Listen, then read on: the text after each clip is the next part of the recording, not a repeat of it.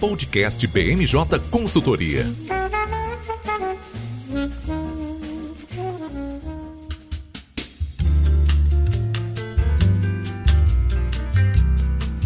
Olá pessoal, está começando agora mais uma edição do podcast BMJ. Eu sou o Lucas Fernandes e, como sempre, nós trouxemos um time de especialistas para conversar aqui comigo hoje. Vão participar dessa edição o nosso consultor Francisco Demes. Tudo bem, Francisco? E aí, Lucas, beleza? Tudo certo. Também aqui com a gente a nossa consultora Gabriela Rosa. Tudo bem, Gabi? Oi, Lucas, tudo bom? E fechando o time de hoje, um estreante aqui no podcast, conhecedor de todas as nuances da política mineira, nosso consultor Vitor Brandão. Tudo bem, Vitor? Grande Lucas, obrigado. Um prazer estar aqui com vocês hoje. É, ele veio aqui, ó, porque a gente precisou colocar o Pacheco para disputar a presidência para ele conseguir vir aqui abrir um espaço na agenda para o podcast. Vocês viram que o cara é fino, né? Bom, a gente vai é, tratar nessa edição das expectativas sobre a greve dos caminhoneiros. O preço dos combustíveis não para de subir semana após semana. O presidente Bolsonaro está mostrando que está sensível a essa situação, inclusive chegou a cogitar na criação de um auxílio diesel. Vamos ver o que vem por aí, mas o fato é que a gente tem uma, um chamado ainda em existência para uma paralisação no dia 1 de novembro, dessa vez com lideranças que estavam na, na, na greve de 2018 chamando a categoria para essa paralisação. A gente fala também sobre o TSE, que volta agora ao foco de todas as atenções é, depois de julgar duas ações muito relevantes. A primeira delas é uma ação do PT, que pedia a cassação da chapa Bolsonaro-Mourão por conta do abuso de poder econômico no disparo em massa, principalmente de fake news, e também sobre a cassação do deputado estadual Francisquini, é, que também é, foi motivada ali por questões de fake news e de acusações de fraude nas urnas, são duas decisões muito importantes e que vão ter impactos para as eleições do ano que vem. E a gente fecha a pauta de hoje falando sobre a saída do Pacheco do Democratas, entrando agora no PSD do Kassab, um partido que está crescendo muito no Centrão. Pacheco chega aí a, esse, a essa nova sigla com expectativa de ser candidato ao Palácio do Planalto, mostrando aí que está crescendo bastante ao longo desses mandatos que ele teve, tanto como deputado federal quanto agora como senador. Bom, só para a gente deixar alinhado, a gente está gravando esse episódio na quinta-feira, dia 28 de outubro, e ele vai ao ar na sexta-feira, dia 29, em todas as plataformas de streaming. Bom, sem mais delongas, queria te chamar, Chico, aqui para nossa conversa, porque, como eu disse, a gente tem uma mobilização aí para a greve dos caminhoneiros, mais uma, né? Esse ano o que não faltou foram chamados para que os caminhoneiros cruzem os braços. Será que dessa vez a gente tem um pouquinho mais de peso nesse tipo de chamamento? É, Lucas, eu acho que dessa vez é possível que a gente tenha um pouco mais de barulho, viu? É, os caminhoneiros eles estão muito insatisfeitos. É, não é a primeira vez que eles falam isso, mas dessa vez eles estão um pouco mais organizados. Das primeiras convocações para cá, eles é, a categoria se organizou, fez é, diversas reuniões para unificar uma pauta para tentar uma, uma proposta mais institucional para a construção de políticas para a categoria. Contudo, os, os sucessivos aumentos de, do, do, combustível, em especial do diesel, fizeram com que os caminhoneiros simplesmente não, não quisessem esperar tanto para uma solução mais institucional a longo prazo e fizeram com que eles propusessem é, essa paralisação para agora para o dia 1 de novembro. Mas eu acho que as coisas ficaram um pouco mais intensas depois do, do, do anúncio do presidente Bolsonaro. Como você falou no começo, o governo tem se mostrado sensível de certa forma, mas a resposta que o governo utilizou para responder à categoria não foi exatamente o que o, os caminhoneiros esperavam. O presidente pro, é, propôs um, um, auxílio diesel, que seria algo em torno de, de 400 reais. Isso foi muito mal recebido pelos caminhoneiros. Até líderes que que apoiavam o presidente disseram que isso era uma piada com a categoria, falaram que esse auxílio era, seria um tipo de esmola, que eles não precisam desse tipo de, de ajuda. Enfim, acabou que esse, esse anúncio do, do presidente teve um efeito contrário e deixaram as lideranças ainda mais irritadas. É, e aí, a partir disso, a gente tá, tá, tá vendo que o, o governo está se colocando numa situação um pouco complicada, porque eles não têm muito espaço para discutir. Até porque o pleito da categoria é a modificação da política de preços da Petrobras. E o governo já falou que eles não pretendem mexer nesse, nessa, é, nesse nível. Então, é, o, o, remédio que eles tinham que dar não atende os caminhoneiros. Então, eles ficam sem ter o que, o que negociar. Então, essa conjectura toda faz com que a, o movimento ganhe força para o dia primeiro e é possível que não haja é, um posicionamento do governo para atender o que os caminhoneiros estão pedindo. Foi muito interessante, né, Francisco, a gente vê ali algumas declarações muito incisivas, né, de alguns caminhoneiros chamando o auxílio diesel de vale esmola, né, e é, no fim das contas, um ponto que se sobressai também nessa questão, de alguma maneira o Bolsonaro ainda está disciplinado, né, em manter a política de preços da Petrobras variando ainda a, de acordo com a dinâmica internacional, né? Então é, é, bem interessante ver esse posicionamento do Bolsonaro e o que eu acho que vale a gente trazer aqui também, né? Que o Passo do Planalto já sentiu que esse tipo de anúncio não foi muito bem recebido, é que a gente tem ainda o Bolsonaro usando uma narrativa, é, colocando os governadores como os vilões dessa história, né? Sobretudo ali tentando culpar o ICMS pelo aumento dos combustíveis e a gente tem um projeto projeto que já foi aprovado na Câmara e que agora aguarda a deliberação do Senado, que tiraria um pouco da autonomia dos governadores, né, de mexer na alíquota do ICMS. E em paralelo a isso, a gente viu nessa semana o presidente culpando a Petrobras agora, né, por essa questão, dizendo que se ela fosse privatizada, é, a situação estaria melhor, né. Então a gente vê o, o Palácio do Planalto tentando ali algumas narrativas, porque ele já viu que no final das contas o, o que está apresentado até agora não está colando tanto, né? Exatamente. E é interessante a gente observar também que o, a postura que o ministro Tarcísio tem, tem feito. O, o, o ministro, a, na medida em que a categoria subiu o tom, o ministro também subiu. É, até agora, até a semana passada, ele não vinha se pronunciando sobre essa, essa convocação de greve. Mas depois desse é, desse efeito contrário do auxílio diesel, o Tarcísio começou a tentar amenizar essa mobilização, falando que são apenas meia dúzia de líderes, que so, são sempre os mesmos grupos que chamam para paralisação e nunca se concretiza. Então, o, o, o ministro Tarcísio, ele está avaliando que realmente dia primeiro pode ter alguma paralisação pontual ou outra, mas que não vai haver uma, uma uma mobilização na escala de 2018. É, o ministro Tarcísio justifica isso é, dizendo que os caminhoneiros autônomos são a minoria. Né? Hoje, a maioria dos transportadores estão com as empresas transportadoras, muito por efeito do que aconteceu em 2018, como a forma das empresas se blindar desse tipo de coisa, mas o Ministério da Infraestrutura está preocupado com os bloqueios de rodovias, que isso sim seria algo que traria um impacto negativo no, na logística do país. O que a gente tem de informação é que a Secretaria Nacional de Transporte Terrestre tem feito as reuniões periódicas com a Polícia Rodoviária Federal para monitorar essa situação, que leva a gente a, a crer que o, o, governo deve se portar de uma forma reativa a partir do dia primeiro. Então, sendo identificados bloqueios, eles devem é, mobilizar a força policial para debelar esses, esses bloqueios, para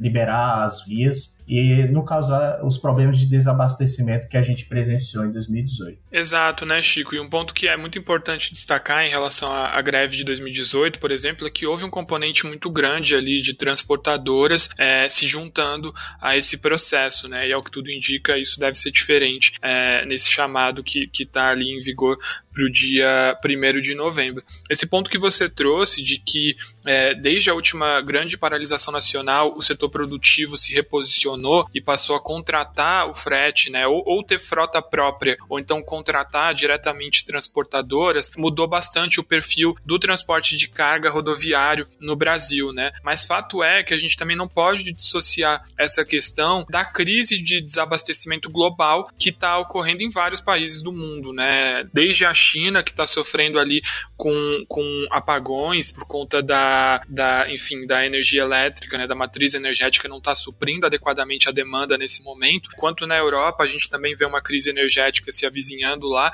e isso tudo faz com que a gente já tenha uma dificuldade muito grande aqui no Brasil, é, tanto de receber insumos que vem de fora, quanto de exportar, né? O container está muito mais caro, a exportação com, com, essa crise, né, principalmente da China, que é a maior compradora de produtos brasileiros, a gente tem uma diminuição do volume de exportações, então tudo isso acontece enquanto a gente passa por um momento muito delicado da economia, em que as empresas não estão tendo tanta é, vazão, né, e não estão usando tanto o, o, transporte rodoviário quanto estavam usando no começo do ano, né? Então, é, tudo aí é, acaba agindo, né, para a gente ter uma, uma tempestade perfeita e pelo menos insumos, né, incentivos maiores para essa paralisação, né? Por isso que a gente olha com muita atenção para esse caso de agora. Lucas, muito boa sua colocação enquanto cenário global. É, acho que é importante a gente lembrar esse contexto que a gente vive de crise e de recuperação econômica. E só para fechar aqui a nossa pauta do, dos caminhoneiros, é importante a gente lembrar o contexto político que ela se insere também. De, no último dia 7 de setembro, como a gente mencionou já em outras ocasiões, nós tivemos diversas rodovias bloqueadas por caminhoneiros apoiadores do governo. E o principal líder deles, o Marcos Antônio Pereira Gomes, que é apelidado de Zé Trovão, se entregou à Polícia Federal é, nessa semana. E isso, de certa forma, vai ser interessante a gente acompanhar como que o Bolsonaro vai se portar diante disso, se ele vai se posicionar, mas eu acredito que ele não deve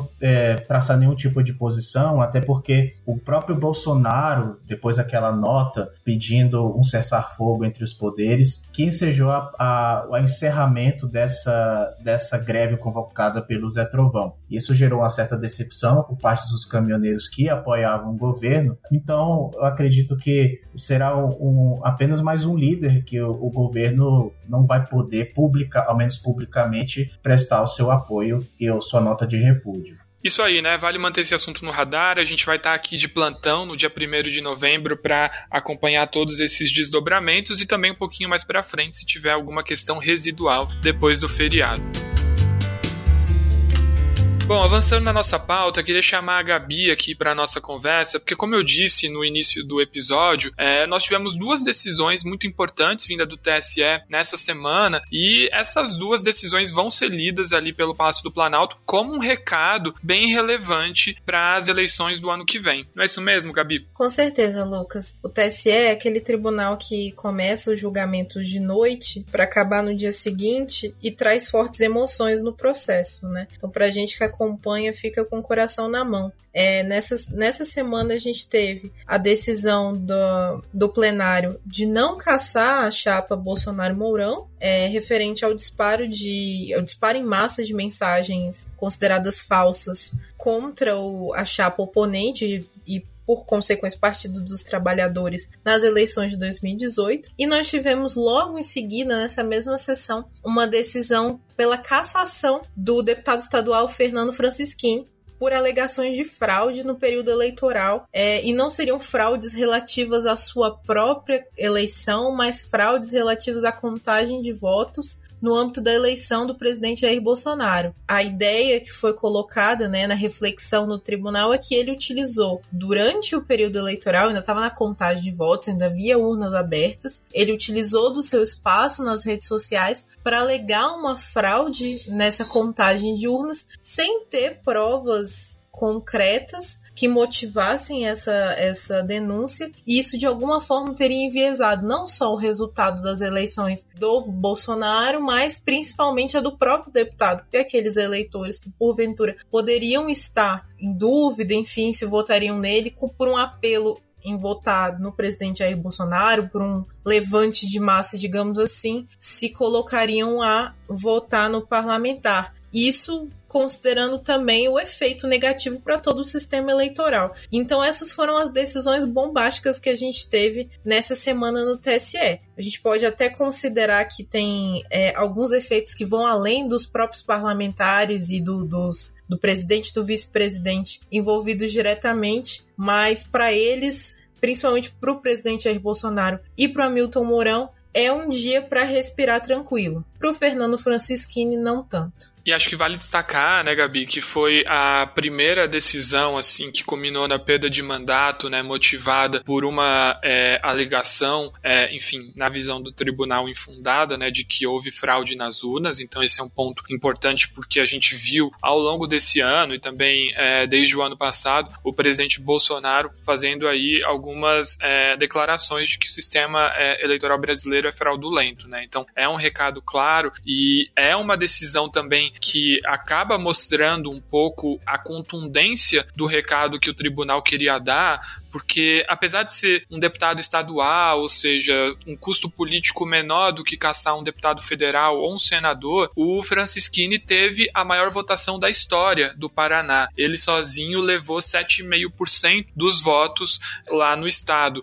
Então, é uma, uma decisão que impacta muito do ponto de vista regional. O Francisquini é um aliado de primeira hora do presidente Jair Bolsonaro, então de fato aí mostra o quanto o judiciário é, já saiu daquele recuo que a gente observou, né, Gabi, depois do 7 de setembro, de ficar um pouco mais às sombras, não dar tanto pano para manga. Agora a gente já vê o judiciário atuando um pouquinho mais, é, vendo que, que dá para bater um pouquinho mais de frente com o Palácio do Planalto, né? Com certeza, o, o judiciário ele age sempre considerando a própria proteção. E aí, quando o TSE acaba dando uma decisão favorável ao presidente Jair Bolsonaro, que é uma das que ele mais temia, no sentido de que era uma das poucas opções que poderiam fazer ele não terminar o mandato dele, traz um certo fortalecimento de confiança no presidente. E esse fortalecimento de confiança, historicamente, a gente sabe que muitas vezes se revela em liberdade para criticar o poder judiciário. Só que o TSE,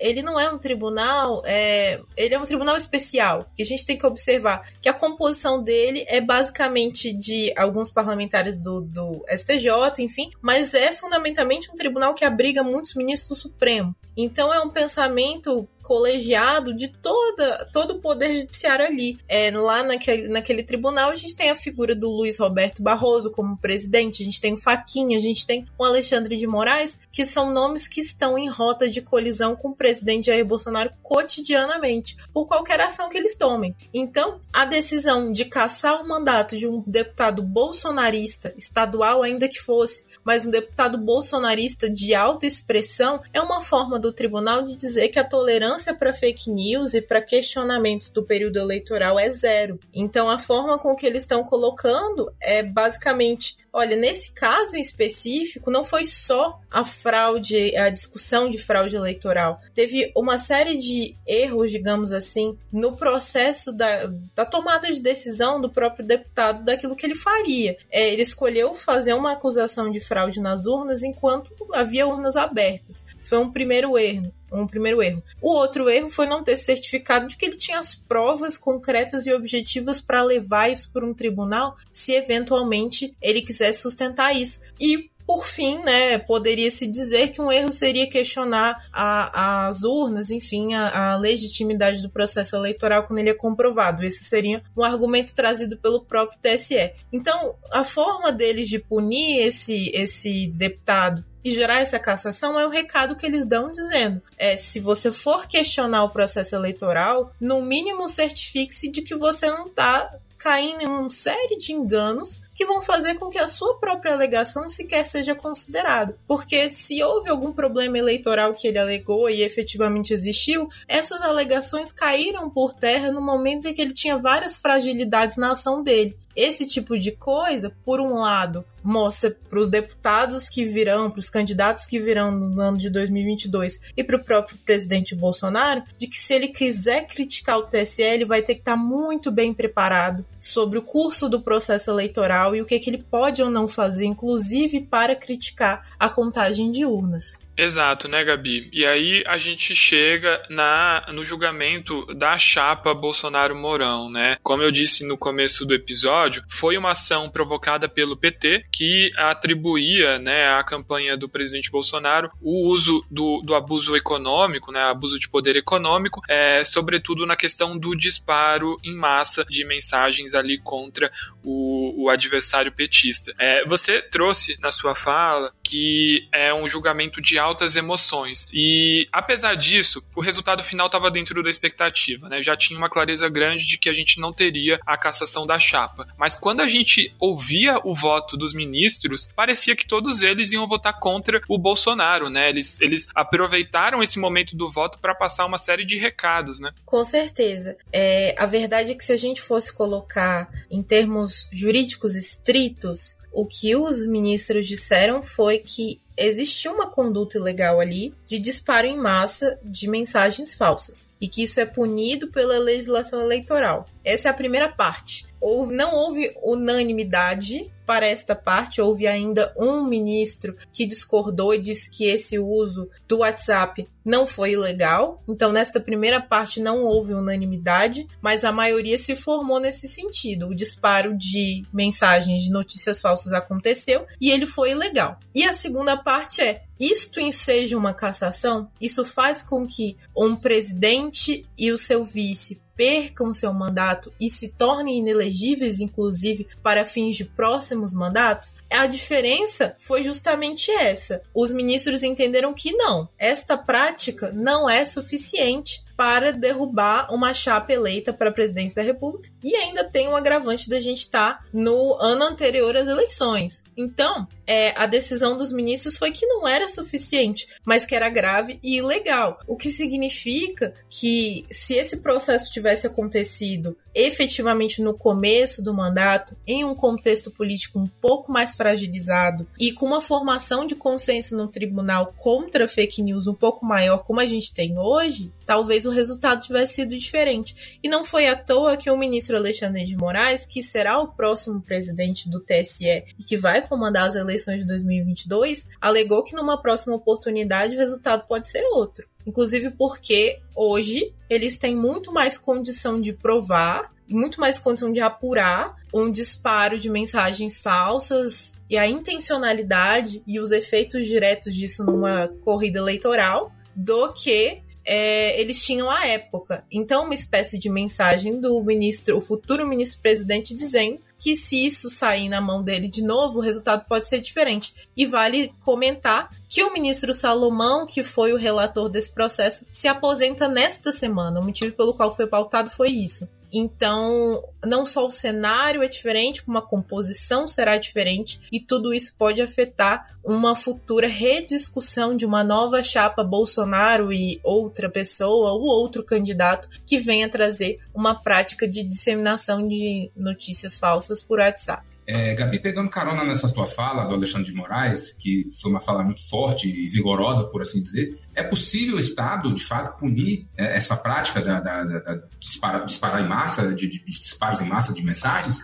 É bem possível, na verdade, Vitor. A verdade é que o, o tipo específico que foi enquadrado que o Bolsonaro fez foi o abuso do poder econômico, é um tipo residual. Hoje, muitas coisas entram nesse bolo de abuso de poder econômico. Então, até, por exemplo, na época em que o Luciano Ang, que é aquele empresário, né, dono da Van, foi trazido para prestar esclarecimentos, por ele estar, tá, de certa forma, é, obrigando os funcionários dele a voltarem no Bolsonaro, fazendo uma espécie de comício interno ali, aquilo também foi considerado uma possível prática de abuso de poder econômico. Então, a amplitude do que pode ser considerado abuso de poder econômico é muito grande. E aí a tendência é que o, o uso dos seus recursos de campanha para financiar, seja os robôs, os bots que a gente vê, ou até mesmo apoiadores de modo geral, para ficarem disparando mensagens automatizadas que são falsas, tudo isso pode ser considerado o uso dos seus recursos economicamente de maneira indevida. E isso aí é enquadrado é, como um crime eleitoral,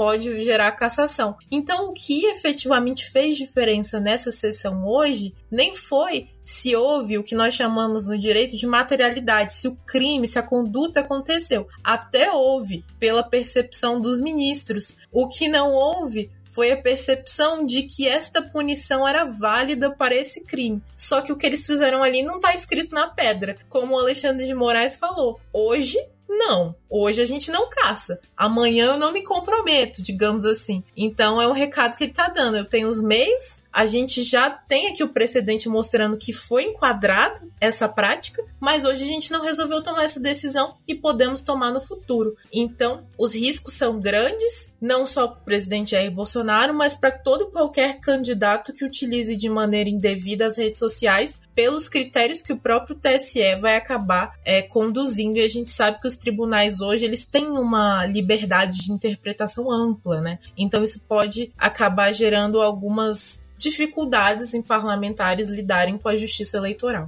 E como você colocou muito bem, né, Gabi, um ponto que não foi pacífico entre os ministros é o fato dos disparos em massa terem provocado esse resultado eleitoral, ou seja, se a gente, se a gente tivesse retirado essa questão dos disparos em massa, ainda assim o Bolsonaro teria sido eleito ou não? É, a chapa do PT seria vitoriosa. Como não dá para fazer esse tipo de inferência, em, dúbia, é, em dúbio pro réu. E também tem a questão, né, de que alguns ministros alegaram de que não dava para saber se o Bolsonaro estava ciente ou não desse disparo de massas. E aí a gente tem o, o ponto que você trouxe também na sua fala, né? É, a gente já tem o avanço da CPMI das fake news que investigou como é que funciona, né? O chamado gabinete do ódio e que mostra que tem é, não só o conhecimento do presidente, quanto também de figuras muito próximas, né? Inclusive de seus familiares, que, que tem não só conhecimento, como também controle dessa rede de disparo em massa. E a gente também tem o relatório da CPI CPI da pandemia, né, que a gente repercutiu bastante aqui no episódio da semana passada e que traz também alguns insumos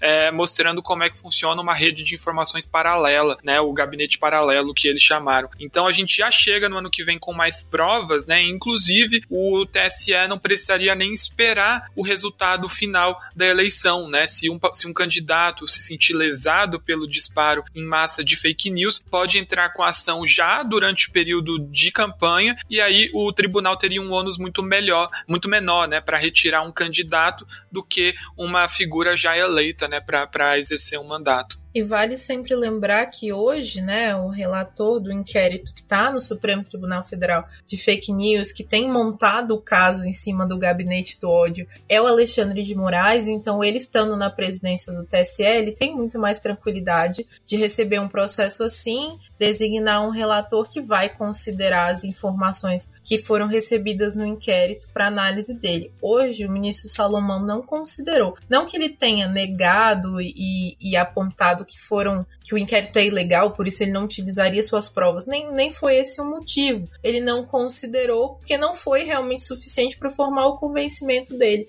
Mas no futuro, um ministro mais alinhado poderia efetivamente tomar essa decisão com um amparo no, no caso montado pelo próprio Alexandre de Moraes. Então seria uma coisa bem especial, seria um momento único da história do poder judiciário, mas não tão inesperado dada a conjuntura que a gente tem visto se construindo nos últimos anos. Exato, né? Cenas dos próximos capítulos. Como a gente já trouxe aqui essa discussão é, quando a gente debateu reforma eleitoral aqui no podcast, a questão das fake news vai ser uma das grandes trincheiras para o ano que vem, né? A gente tem a Câmara avançando com essa discussão. O deputado Orlando Silva deve apresentar um relatório para criar uma, uma lei ali mais ampla sobre o entendimento de fake news e uma série de atores, inclusive, como a Gabi muito bem pontuou, o Alexandre de Moraes, tanto no TSE quanto no STF se posicionando também, criando entendimentos sobre, sobre fake news. Junto a isso, a gente soma aí a tentativa de algumas figuras também de bloquear o Telegram aqui no Brasil, lembrando que essa rede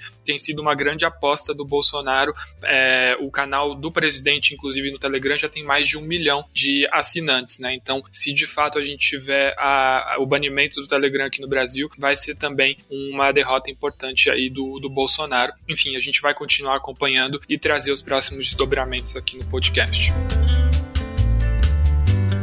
Bom, e chegando no, no, último assunto da nossa pauta, queria chamar o Vitão aqui para nossa conversa para a gente conseguir falar sobre essa figura que tem chamado muita atenção, né? O Rodrigo Pacheco começou na vida política há pouco tempo e já está aí se despontando como um pré-candidato à presidência da República. Queria que você comentasse um pouco sobre essa figura que você conhece tão de perto aí, Vitor. Lucas, mais uma vez prazer estar por, estar por aqui com vocês e falar um pouco do Pacheco, que de fato é uma figura política muito interessante, ele goza de muito respeito pelos seus pares, e aqui em Minas Gerais, especificamente, é, em órgãos do Ministério Público, da Justiça, enfim. Ele transita com muita facilidade na Assembleia Legislativa, sociedade civil, mundo acadêmico. E é interessante que a gente está falando de um sujeito que começou na política ontem, praticamente, né? De fato, é muito curta a trajetória dele. Ele é um advogado criminalista, só para fazer uma, um breve, uma breve biografia dele, era um advogado criminalista de muito sucesso, é, enriqueceu no setor, com seus méritos, e um belo dia,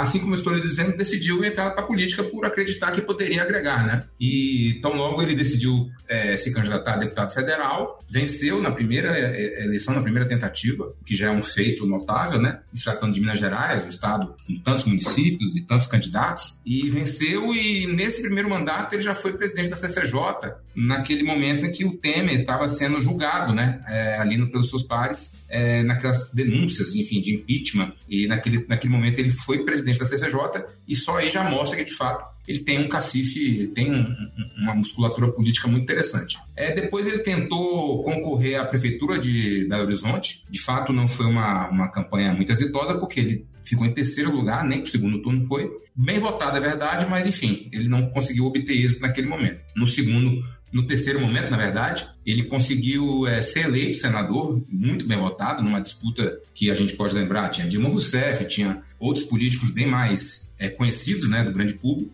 e ele obteve êxito. Então, a gente sabe que, é, se a gente for fazer um recorte mais contemporâneo é, desse momento dele, da saída dele do Democratas para o PSD, era uma saída que se anunciava já há muito tempo é, e houve gestão com bastante, com bastante vigor, tanto do ex-ministro da Educação Mendonça, Mendonça Filho, quanto do ex-prefeito de Salvador, é, do ACM Neto. Eles tentaram por meses, e eu acredito que essa, essa gestão deles, que de fato procrastinou a saída do, do, do Pacheco, mas ela acabou acontecendo, então logo houve a fusão do, do Democratas com o PSL, né? E, fundou, e surgiu um novo partido, a União Brasil. É, a gente percebe que ele está surfando uma onda que lhe é muito favorável, né? E está se colocando, participando de eventos e se colocando como presidenciável. Tanto é verdade que ele está indo para a COP, né? Decidiu ir para a COP, ele tem mantido agendas semanais em vários estados, esteve no Rio Grande do Sul recentemente, esteve no Espírito Santo também, e se colocando como um grande articulador nacional, né? Eu acho que de maneira nenhuma não, não é interessante para ele é, negar essa agenda, né? Porque, enfim, se ele foi alçado a esse posto, nada melhor do que ele, de fato,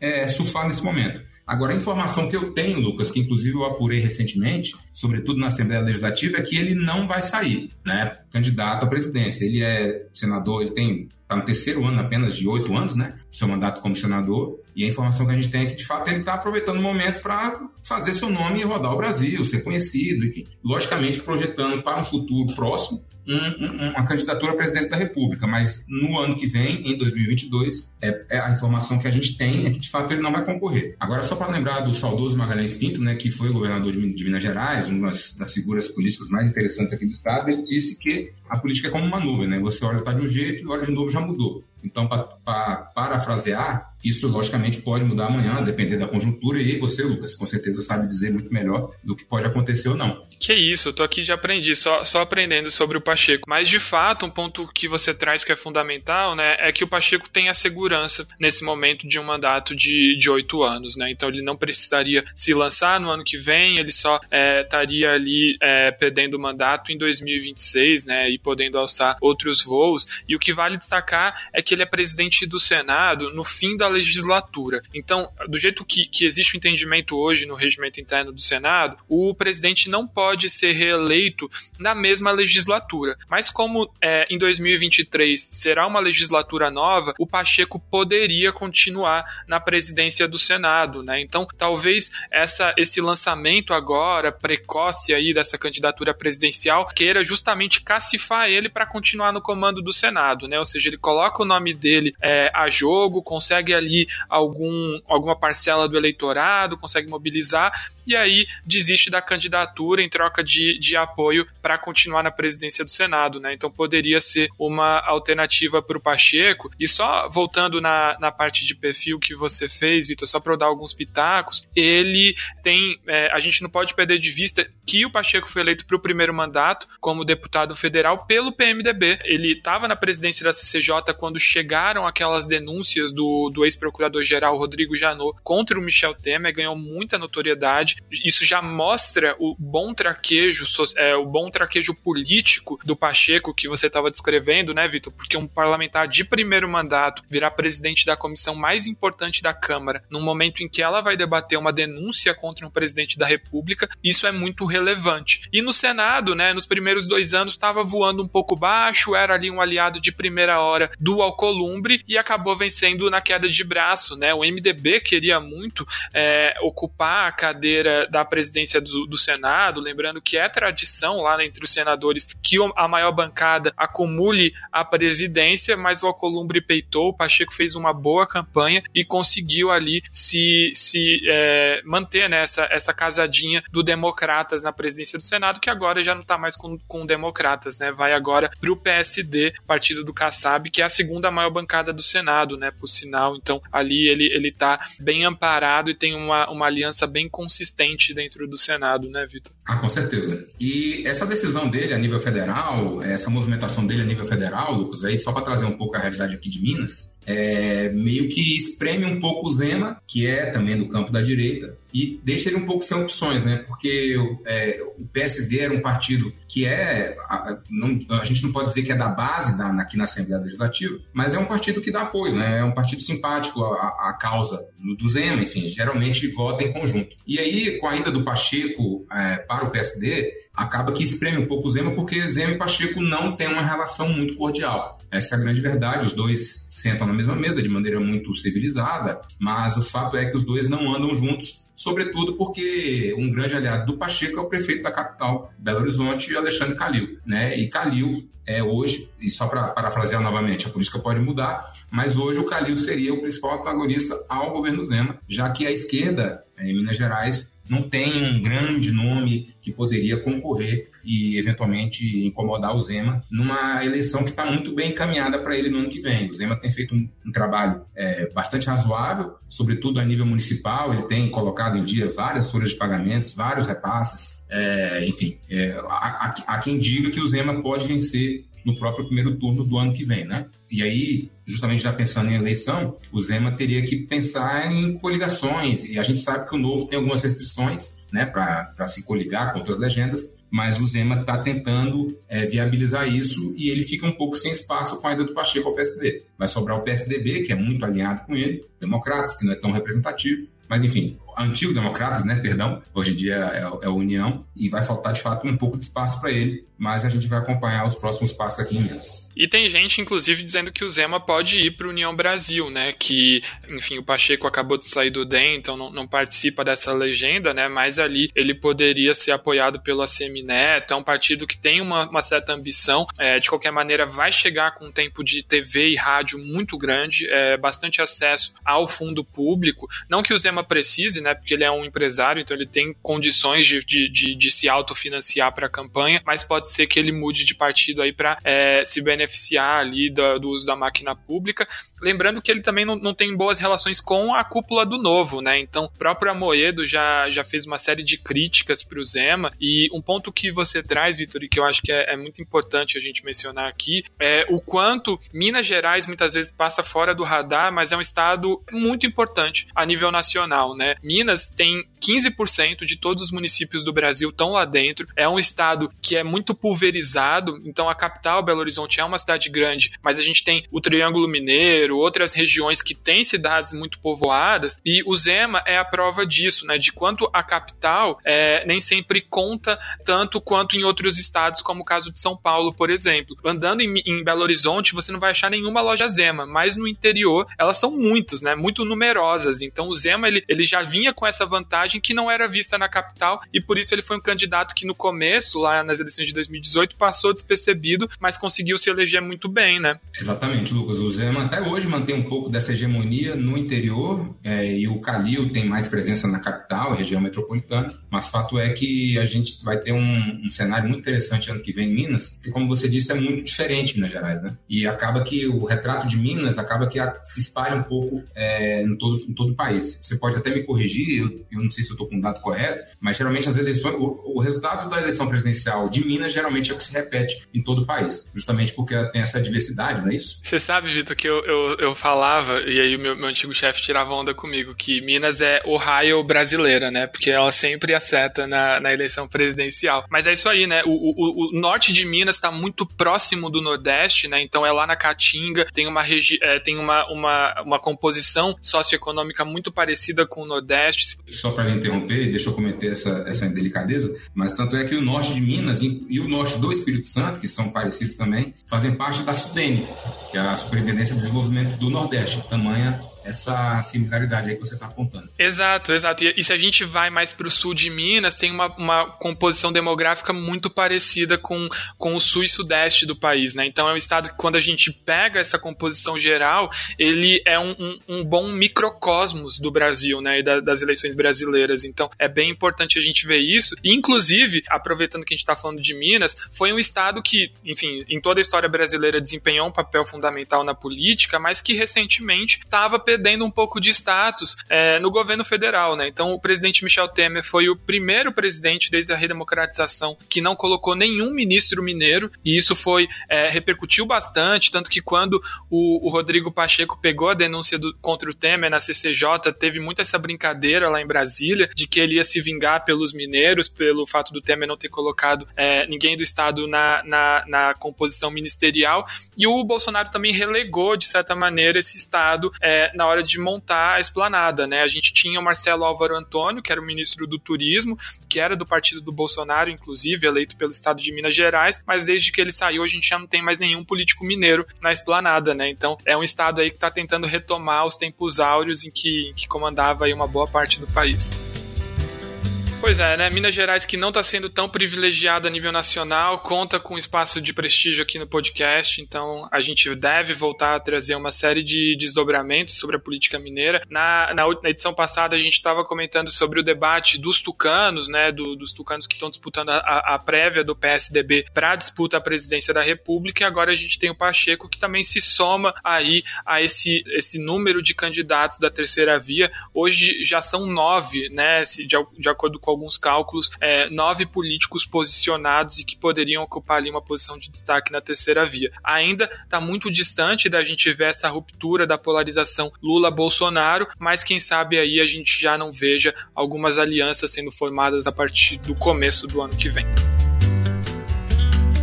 Bom, pessoal, queria agradecer demais a participação do Francisco, da Gabriela e do Vitor aqui comigo hoje e convidar todos vocês que nos ouviram até agora a seguir a BMJ nas redes sociais. Eu fico por aqui e até a próxima.